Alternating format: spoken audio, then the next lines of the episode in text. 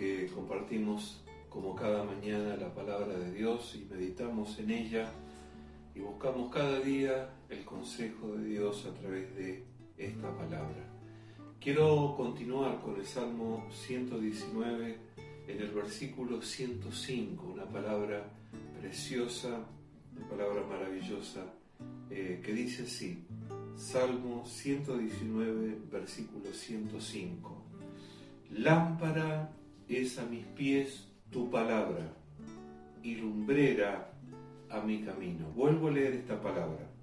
Lámpara es a mis pies tu palabra y lumbrera a mi camino. Juré y ratifiqué que guardaré tus justos juicios. Afligido estoy en gran manera. Vivifícame, oh Jehová, conforme a tu palabra. Te ruego, Jehová, que te sean agradables los sacrificios voluntarios de mi boca y me enseñes tus juicios.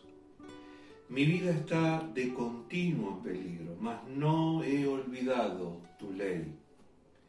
Me pusieron lazo los impíos, pero yo no me desvié de tus mandamientos.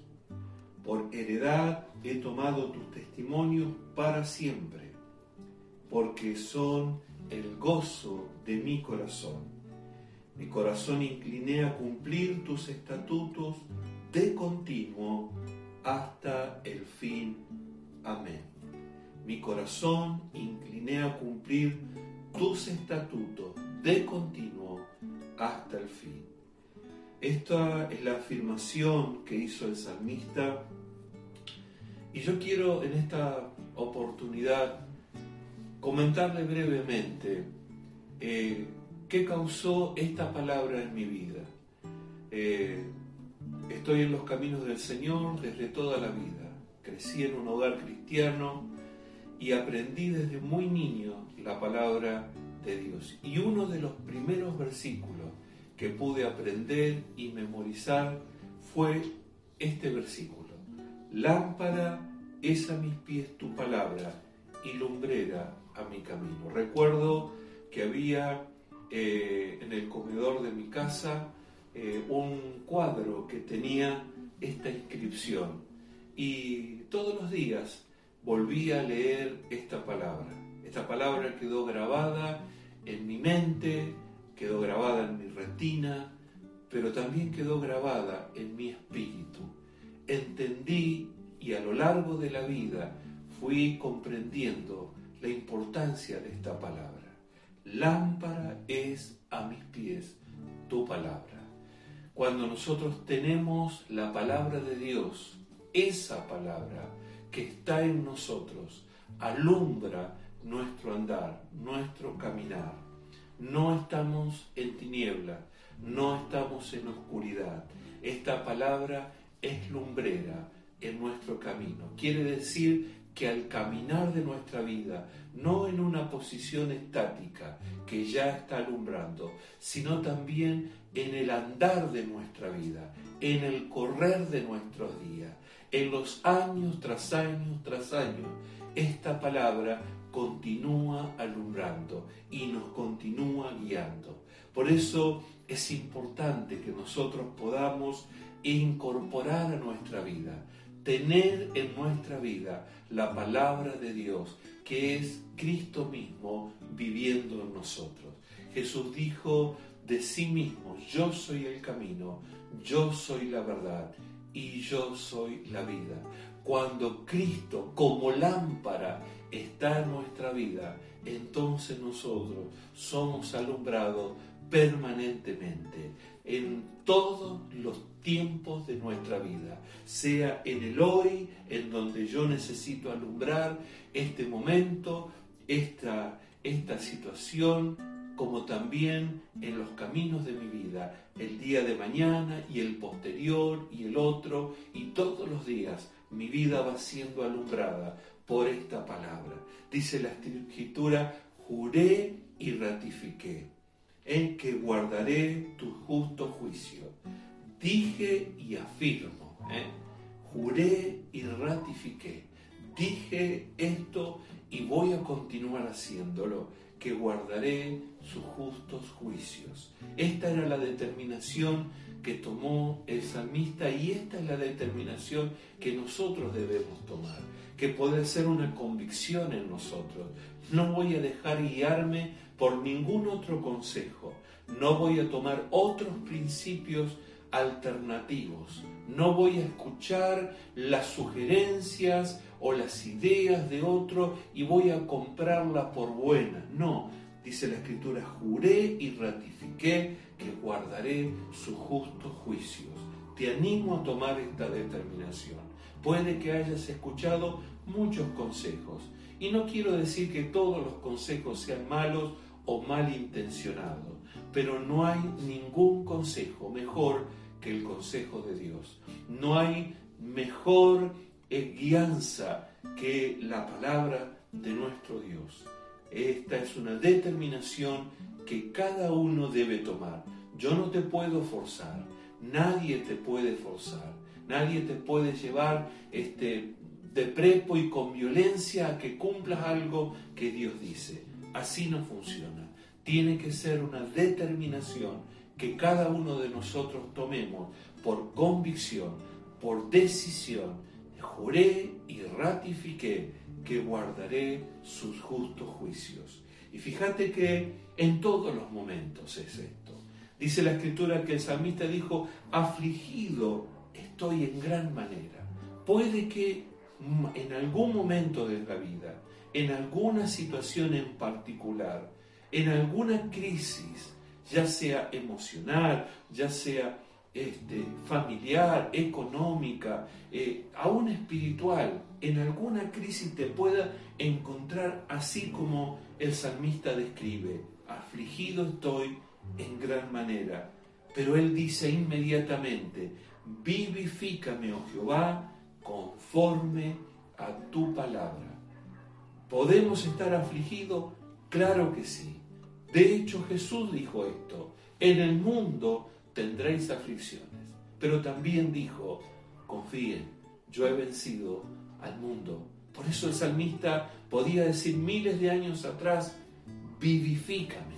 Quiere decir, volveme a dar esa fuerza de vida, volveme a dar esa sustancia de vida, vivifícame, porque he perdido la fuerza, he perdido el vigor, he perdido la salud, estoy afligido por algo, dame nuevamente esa vida que necesito. Llévame nuevamente a vivir esa experiencia de renovación, de restauración, aún de resucitar. Si he muerto a una esperanza, a una vida espiritual. Vivifícame, oh Jehová. ¿Cómo? Conforme a tu palabra. Porque tu palabra dice que puedo ser vivificado.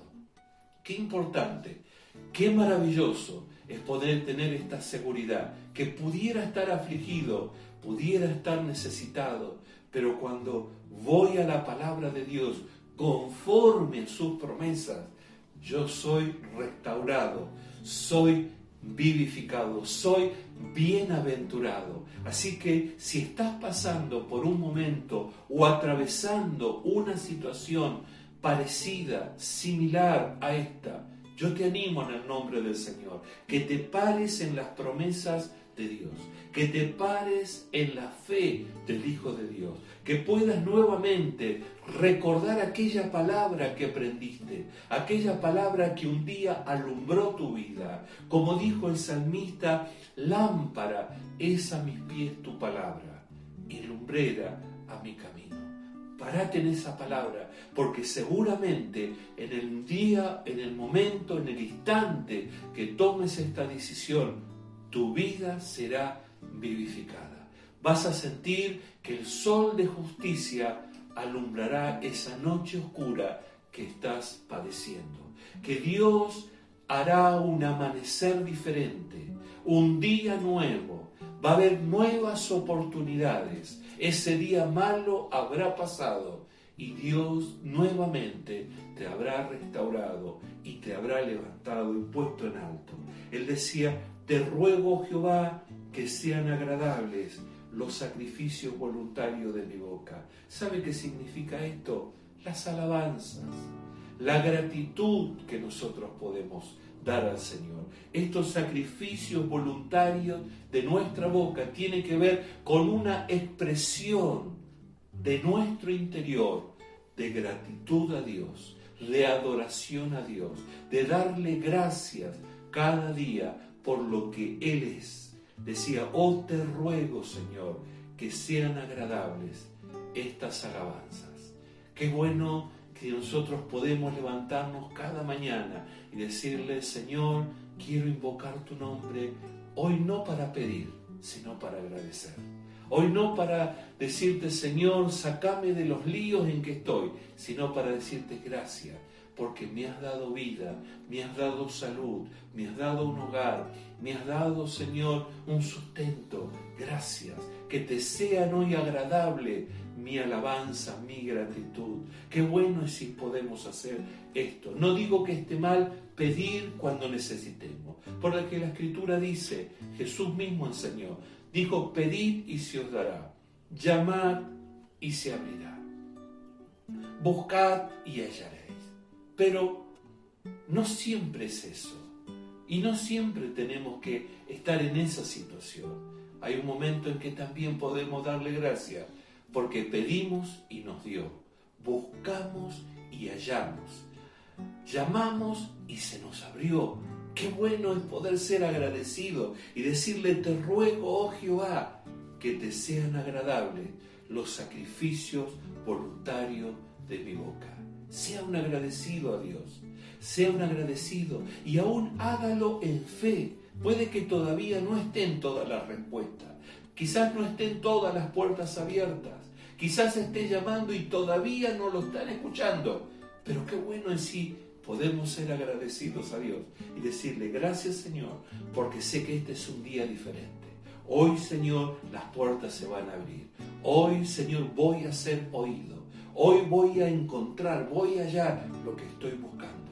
Y seguramente tu vida va a tener una gran experiencia de fe y de victoria. Quiero terminar con esta palabra diciendo que Pusieron lazo los impíos, pero yo no me desvié de sus mandamientos. Quizás han tratado y procurado de hacerte caer. Situaciones que te han muchas veces eh, obstruido, eh, han tratado de sacarte del camino. Eh, muchas veces distintas situaciones en tu vida han querido apartarte de la verdad.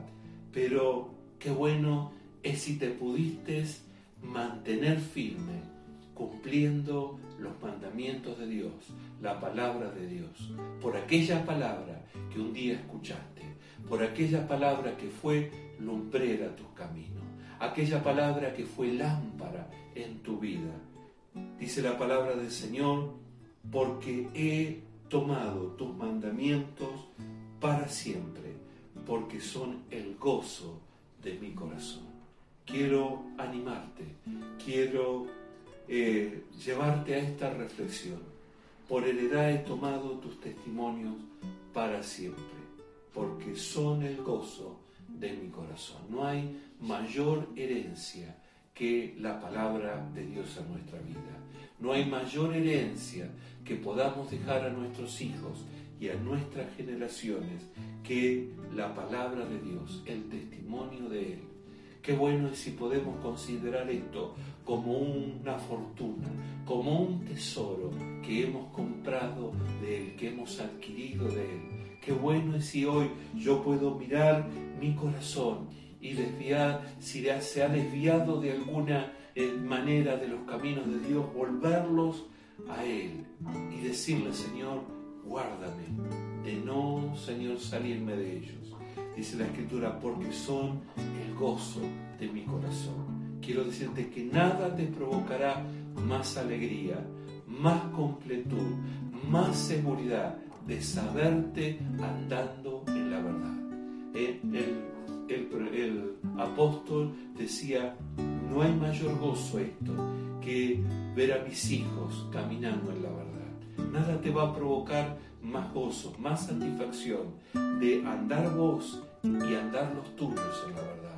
Que vos tengas esta palabra en tu corazón, en tu vida, que te haya guiado durante toda tu vida, todos tus pasos y que vos puedas dejar esta herencia a quienes continúan, a quienes siguen, a quienes te van a, te van a suceder.